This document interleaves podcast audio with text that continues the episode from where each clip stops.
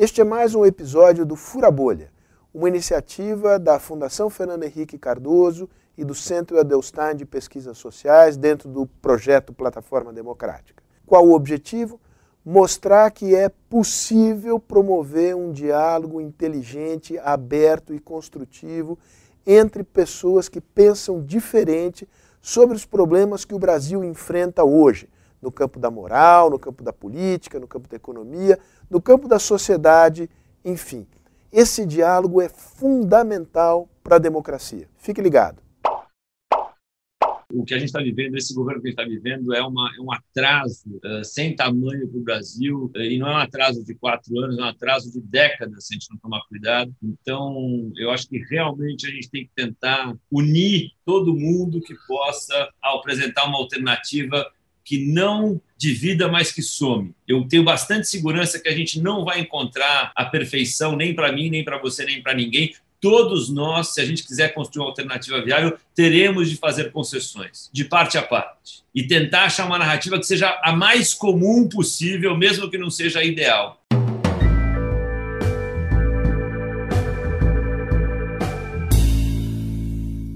Como é que um juiz como você foi parar na vida pública? É a noção de convocação, de missão, de chamado. Autenticamente, eu acho que a política está impregnada em tudo que acontece na sociedade. Estamos vendo isso agora da pior forma, porque são opções políticas que explicam as tragédias sanitárias que estamos vendo todos os dias, e por isso mesmo, esses trânsitos de um universo de atuação para o outro são necessários. Eu exerci a magistratura federal já há mais de uma década e havia uma demanda no meu estado, no estado do Maranhão, de encerramento de um ciclo político e foi, sobretudo, Luciano, no meu caso, esse chamado, essa convocação emanada da realidade do meu Estado. Considerei que é, não dormiria em paz se é, não atendesse a essa possibilidade. Acho que a soma de tudo isso, características pessoais, resignação com injustiças, com desigualdades, com essa circunstância que te convoca, que te convida. Você abrir mão de uma situação constituída, no meu caso era juiz, você comunicador, uma referência de sucesso é, na televisão brasileira, e abrir mão disto não é simples. É, são meses e meses de reflexão, de angústia, você e sua família, para encontrar uma resposta. Mas aí eu queria te colocar a mesma pergunta: como é que você encara essa, essa questão, essa possibilidade, esse, essa mudança, essa, é, esse chamado né, para uma atuação num plano profissional bem diferente daquele que atualmente você já está estabelecido. Eu tenho rodado o país, dois, três estados por semana, e foi isso que eu me encontrei na televisão. Então, eu estou vendo muita coisa. A televisão me proporcionou uma, uma experiência de vida nesses últimos 20 anos, onde eu tive contato direto com os problemas do país, e sem crachá nenhum. Eu não sou político, nem nunca fui político. Eu fui lá para ouvir as pessoas, para contar suas histórias. E eu sou o tipo do cara que, quando eu, eu, eu vejo um problema, eu me sinto parte dele. E seja qualquer. Minha sogra está com problema, ou alguém. Eu quero resolver, eu quero ajudar a resolver, eu quero procurar soluções. Eu não sou uma pessoa passiva uh, e só da conversa, eu quero de fato tentar resolver. Então, essa, esse, essa, esse banho de realidade que eu tomei uh, nesses últimos 20 anos eu tinha dois caminhos, né? Eu, eu não levantei a mão para estar no debate público, só que eu acho que nesses últimos seis, sete anos a gente teve um, um derretimento das lideranças no país, a gente teve um, um, apagão de lideranças. Tem nomes importantes, como você é um deles, você sabe disso, sempre falo isso, mas são poucos hoje os nomes que você olha para a política e você admira. Então, uh, uh, quando chegou essa, essa, quando me puxaram, me dragaram para o debate público, eu tinha dois caminhos: ou o caminho de não é comigo, vou seguir minha vida no conforto da minha casa, protegido aqui nos muros e vou seguir onde eu estava, ou não? Como é que eu posso contribuir? E é desse, nesse, nesse lugar que eu estou hoje. Como é que foi essa minha contribuição até aqui? Foi incentivando os movimentos cívicos de ideias e de renovação política, de formação de novas lideranças, de uma convocação geracional de que a gente não vai resolver as nossas desigualdades, que a gente não vai construir um país mais eficiente sob o ponto de vista de gestão pública se a gente não tiver as melhores cabeças participando da gestão do Estado. Eu estou no debate porque eu acho que eu posso, eu não quero confundir, eu quero contribuir. E a minha contribuição pode ser em qualquer frente que as pessoas entenderem que eu deva fazer e que eu me senti preparado para tal. A gente conseguir mostrar que é dialogando, que é conversando, que é trocando ideia, que é valorizando o que o outro tem de melhor, não o que o outro tem de pior, é que a gente vai achar soluções para o país. E as coisas não vão acontecer por geração espontânea. Ou a gente se prontifica a participar, como quiser, como cidadão, como político, como empresário, você participa da solução, ou ela não vai acontecer por geração espontânea. Essa é outra compreensão eu queria destacar como importante, Luciano, que a política é, não é apenas a política partidária, não é apenas a eleição. Você participa de várias formas e, e todas são igualmente valiosas. Eu acho que o importante é você sair de você mesmo, sair do porto seguro, olhar o outro, romper o individualismo. Isso são atitudes políticas construtivas, mesmo que às vezes você apanhe um pouco, né? Porque nesse mundo ultra mediatizado tem muita tem muita incompreensão e claro críticas justas existem, óbvio, ninguém tem o atributo da perfeição, mas, por outro lado, a política exige duas características fundamentais, a política partidária aqui que eu menciono. Uma é coragem e a outra é humildade, é um exercício de humildade de você ouvir críticas legítimas e aprender com elas e, ao mesmo tempo, aceitar eventuais injustiças ou que você ache eh, injustiças, que você não concorde, que você é, acha que não é o melhor ponto de vista, a divergência é, é não só parte integrante, como imprescindível para a política. É, Luciano, eu queria te perguntar: a criminalidade para ti é uma questão é, mais social ou uma questão mais da polícia? Como você vê com a sua experiência, com a sua vivência andando pelo Brasil?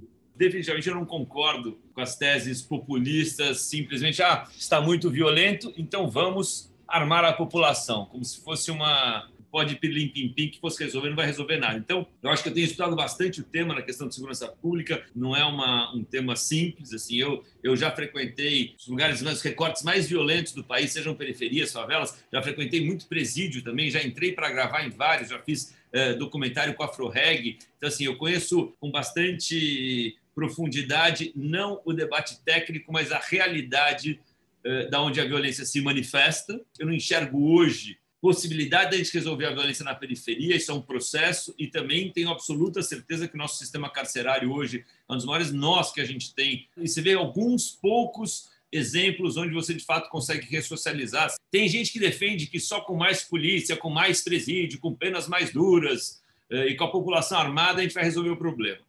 E tem gente que defende que só com educação e enfrentamento às, às, às desigualdades a gente vai encontrar uma solução. Então, para começar, eu acho que é falso o dilema de que mais polícia ou mais educação Uh, entre mais presídios ou mais escolas. Acho que muitas vezes essa, essa conversa de quem não faz nada para tentar avançar de fato, ou que está preso a algum tipo de ideologia, distorce a realidade como ela é. Então, acho que a gente tem que tentar ser um pouco mais propositivo no debate. Acho que a gente tem muita coisa para melhorar em legislação, uh, na capacidade operacional das polícias, polícia bem armada, polícia bem preparada é fundamental. Para finalizar, assim, acho que a gente não pode entender que a solução é milagrosa eh, quando o assunto é segurança pública. Um processo que precisa, como você falou no começo, a gente tem que dialogar, a gente tem que pensar um plano nacional de segurança pública que parte e passa por você ouvir vários segmentos da sociedade, abrir o debate, conversar, trocar ideia e conseguir oferecer à população eh, uma solução para que você descomprima a violência nas periferias, para que você crie um sistema penitenciário que de fato não seja só punitivo e, no lugar de corrigir, atrapalha mais do que ajuda. Então, acho que é um tema muito, muito delicado, um dos nós mais complexos que a gente tem no Brasil hoje, mas eu acho que é um problema com solução. Essa compatibilização é o, é o principal. A população sofre muito com a violência. É, você conhece as, essas múltiplas realidades. Às vezes há uma ideia incorreta, segundo a qual é, a população mais simples, mais humilde, não é vítima. Pelo contrário, é vítima cotidiana de crime, de chantagem, de pressão, de infelizmente às vezes até do, de parte é, contaminada do próprio sistema policial. Acho que o segredo, Luciano, inclusive, é colocar os policiais como agentes de educação, como agentes sociais. Quando você convence uma parte da polícia, a maior parte da polícia, se possível toda ela, de que ela tem que ser uma política, uma polícia guardiã da lei, guardiã dos direitos humanos, ela se transforma também em uma instituição educadora. O discurso da, é, da segurança pública com direitos humanos não pode ser contra a polícia. É, não pode, tem que ser com a polícia. A polícia tem que ser aliada disso, porque senão você cria uma, você cria uma polarização. É, é como se a polícia fosse inimiga dos direitos fundamentais.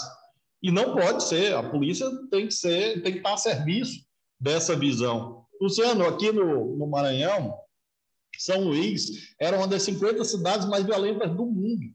A penitenciária de Pedrinhas, você lembra, era uma referência de problema. Hoje, a penitenciária de Pedrinhas é premiada pelo governo federal, pelo Ministério da Justiça, inclusive como exemplo de gestão, os presos trabalham. Nós estamos lançando um programa agora de pavimentação de, de rua, com blocos de cimento feitos pelos presos. Como você disse, não é fácil. Agora, não pode ser esse negócio de ah, bota fuzil na mão de todo mundo. Isso só vai gerar mais violência. É, é, essa noção de você armar as pessoas traz segurança é de uma, é de uma assim, obviamente, assim, a questão da arma, que é muito séria, tem que se organizar vai ter arma quem pode ter arma, de uma maneira correta, é, é, é, quem for treinado, quem tiver habilitado para tal. É um processo, como você falou, tudo tem que ser estudado e bem estudado. O que a gente precisa trabalhar muito, e acho que você falou isso muito bem, essa loteria do CEP que a gente vive hoje, que o lugar que você nasce praticamente determina aonde você vai viver a sua vida e onde você vai morrer, é esse, esse ciclo perverso dessa pobreza hereditária que a gente vive que a gente tem que romper. E você só rompe isso com educação, gerando oportunidade para esse menino. É, hoje em dia, se você for uh, na comunidade, na favela, e pega uma classe com 20 meninos ou 30 meninos, a chance de alguém levantar a mão e falar que quer ser policial é pequena, porque não tem essa conexão social que você falou, que é muito importante. Sabe, o policial tem que ser aquele cara valorizado que chega na comunidade, as pessoas não têm medo, as pessoas respeitam. E acho que isso é um, não é uma coisa simples, mas eu realmente acredito. Se a gente começar a tratar é, esses nós sem preconceitos e buscando de fato solução, porque no final são pessoas ali, a gente tem que cuidar delas. Hoje a gente está prendendo uma população negra e jovem no Brasil pelos motivos mais banais possíveis, que se tivesse tido educação de qualidade, se tivesse tido oportunidade, não teve, ok, mas você conseguir ressocializar, você conseguir ensinar alguma coisa e que eles saiam do sistema uh, se sentindo úteis, acho que a chance de você uh, criar um ciclo virtuoso ao longo do tempo é enorme. Tem um debate muito é, frequente, é, que me parece também, assim como essa temática do Estado às vezes é mal colocada, é, em relação à chamada responsabilidade fiscal e responsabilidade social. Você acha que há contradição entre essas duas coisas? Isso para mim é vale igual à economia doméstica. É impossível você cuidar das pessoas se você não cuidar das suas contas. Entendeu? Se você uh, uh, quiser só cuidar das pessoas sem responsabilidade de cuidar das suas contas, você vai dar um voo de galinha de novo. Aí é o pior dos mundos. Então, eu acho que você ser responsável só pode só precisa ter planejamento. Você precisa estar indo para algum lugar. Não, que nem a gente estava falando aqui, renda básica. Eu sou super favorável. Eu acho que essa é a evolução moderna das sociedades mas você não consegue fazer isso a qualquer preço, você precisa se organizar para tanto. Esse debate de responsabilidade não significa que você não pensa, não cuida das pessoas. É o contrário. Quanto mais você for responsável, melhor você consegue cuidar das pessoas. Eu, eu acho, Luciano, que a palavra-chave é planejamento, como você mencionou. Só assim você vai conseguir, inclusive, se adaptar às mudanças que acontecem. Vendo a história do Brasil, a história dos povos, há momentos em que o Estado tem que ser mais presente, há momentos em que não, isso não é tão necessário. Você pega a crise dos Estados Unidos de 2008. Como foi que eles saíram daquela, daquela gravíssima crise? O Estado, o Federal Reserve, bancando é, o apoio às empresas, ao setor financeiro, para não desestruturar todo o sistema econômico.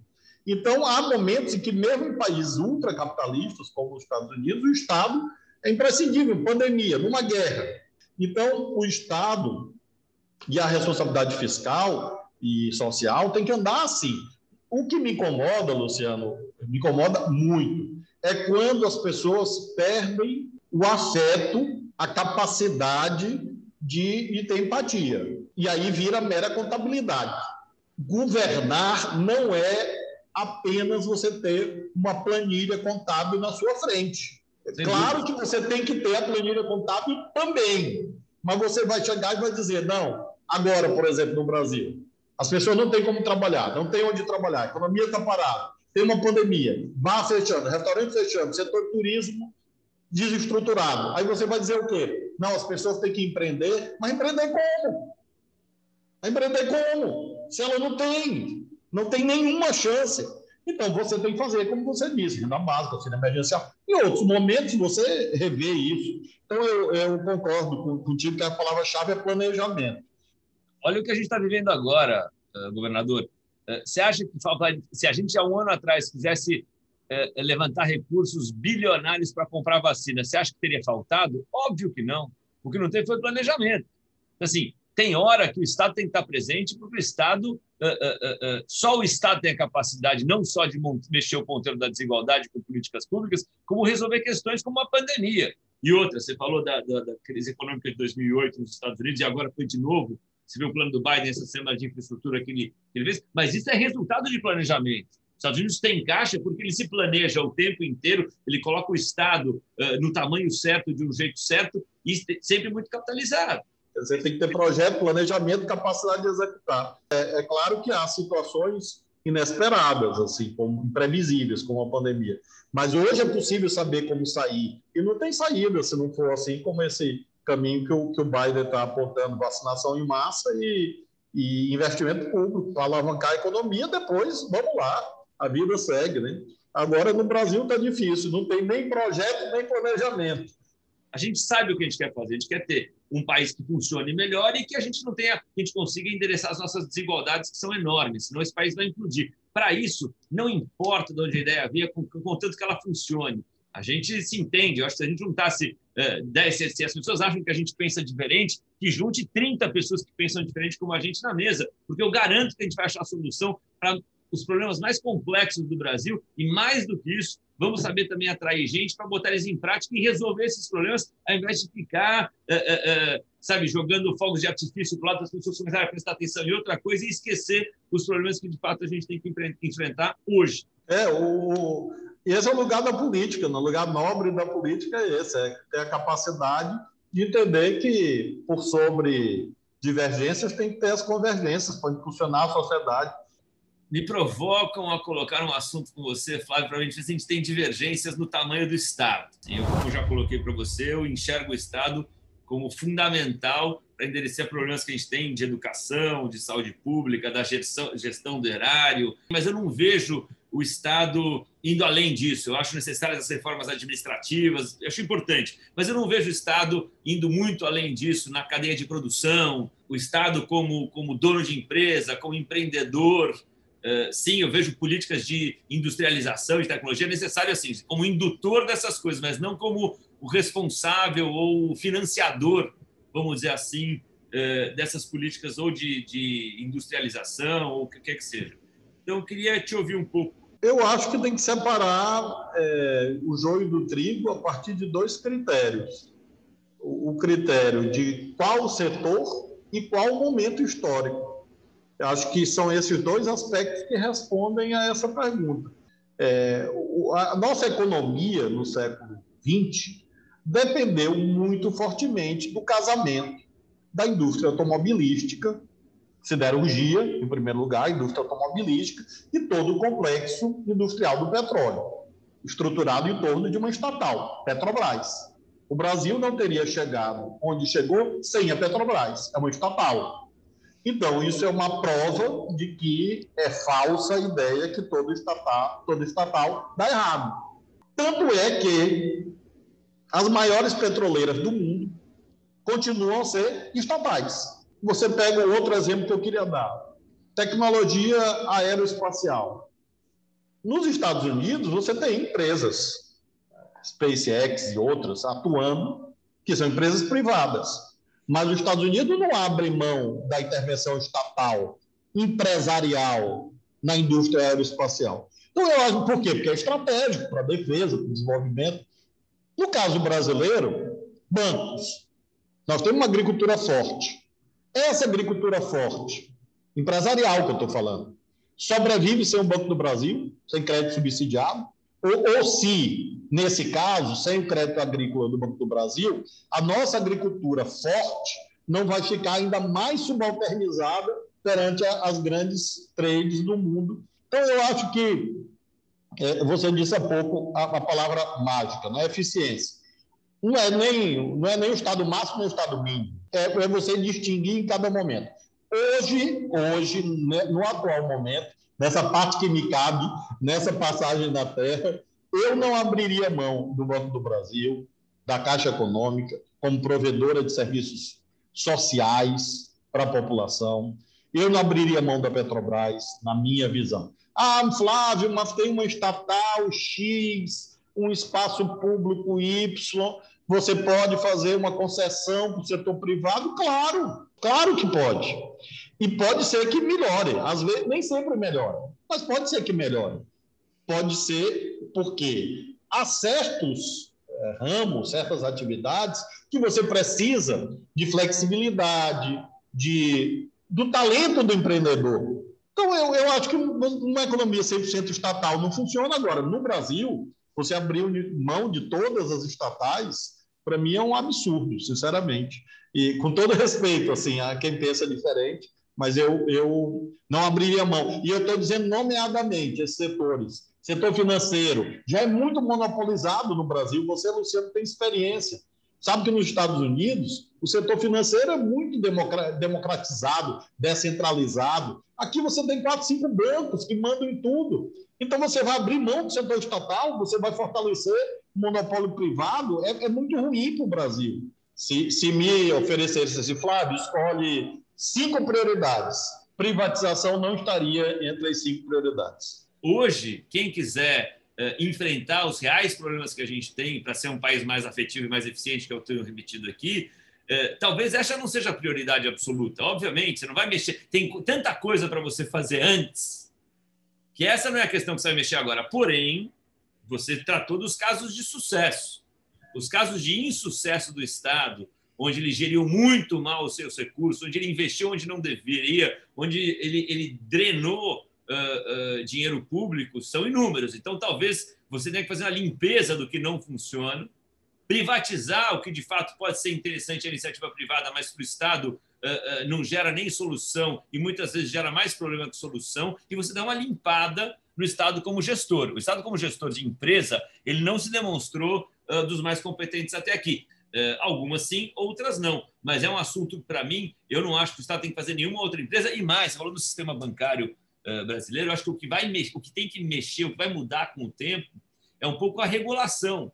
Porque está claro, hoje em dia, você tem empresas que estão fazendo uma disrupção do sistema financeiro de acesso a crédito, de acesso a, a investimentos que antes eram só eh, limitados a um perfil muito, muito ínfimo da população que tinha renda acima de tanto, que não, hoje em dia você tem empresas aparecendo que estão fazendo uma disrupção importante que os bancos estão vendo como é que eles estão tentando correr atrás eh, eh, desses pequenos eh, essas novas inteligências financeiras muito mais disruptivas. E acho que isso vai acontecer em outros setores. Independente de política ou de quem está lá, eu acho que a gente está vivendo uma fase terrível do país. assim. Eu acho que o Brasil, mesmo com tantas dificuldades que a gente tem, é um país alegre, é um país sorridente. Em qualquer recorte que você vai, as pessoas eh, te acolhem, te oferecem um café. Mas hoje eu acho que o Brasil é um país triste. Então, eu, eu não gostaria, pessoalmente, que o Brasil repetisse o mais do mesmo que a gente viu em 22, de um polarizado aos extremos. Eu acho que deveria, poderia surgir uma, uma alternativa no Brasil que não fosse nem alinhada com o projeto que hoje toca de melhor tão incompetente o país e também não alinhado com que com que tocou o país no passado e também não fez a gente ter um país nem mais eficiente nem mais afetivo. Ou seja, se, se você acha que tem espaço no Brasil hoje para a gente criar uma alternativa que não seja nem o Lula, nem o Bolsonaro? E qual é o perfil dessa liderança? Onde é que a gente deve procurar? Como é que a gente pode construir? Hoje eu tenho uma relação de muita fraternidade, muita proximidade com o ex-presidente Lula e admiro muito o que ele representa no Brasil. E, por outro lado, eu tenho uma fortíssima rejeição, uma relação inconciliável com o que o Bolsonaro representa. Então, a minha opinião parte desse esclarecimento prévio. É possível o surgimento de outras opções eleitorais? Sim, é possível. Eu diria até, Luciano, que mais do que possível é necessário. Você não pode excluir o diálogo com outras correntes de opinião.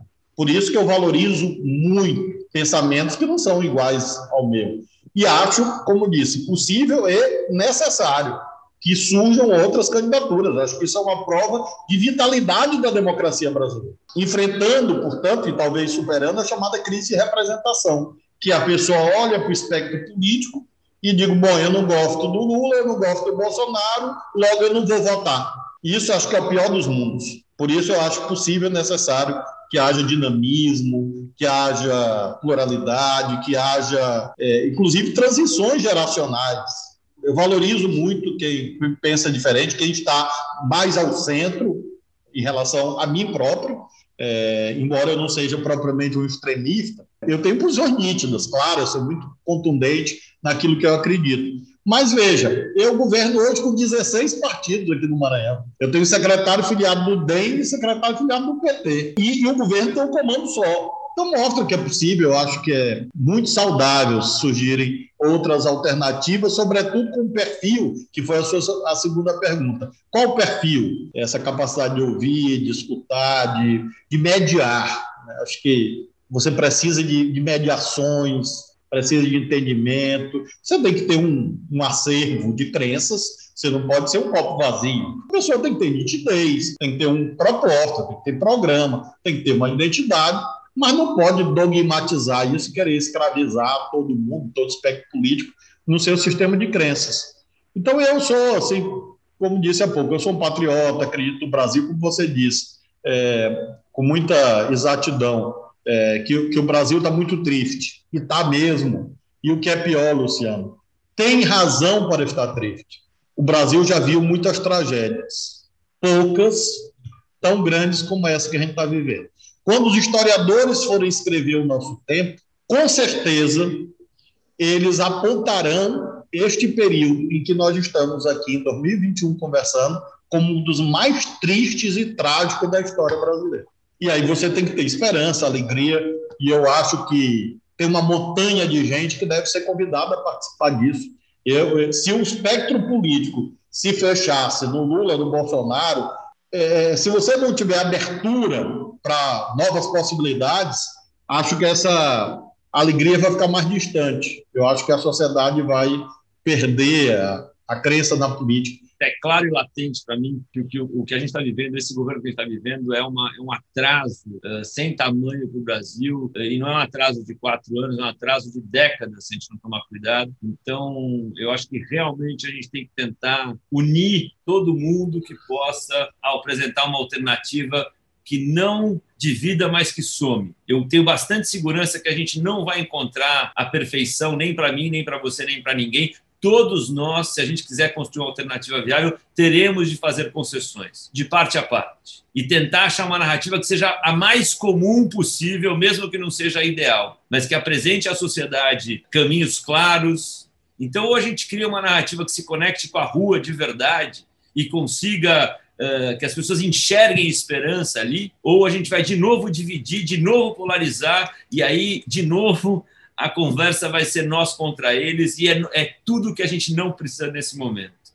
Sabe o quanto eu, eu, admiro as tuas posições, ouço com bastante atenção, pondero quando você pensa diferente de mim, presto atenção no que você fala, mesmo que eu não concorde, e eu acho que a gente tem que é, fazer o contágio do bem no país para que pessoas como eu e você, que muitas vezes estamos em campos diferentes, conseguem convergir no que nos, no, no que nos, nos, nos, conecta, não no que nos, nos desconecta.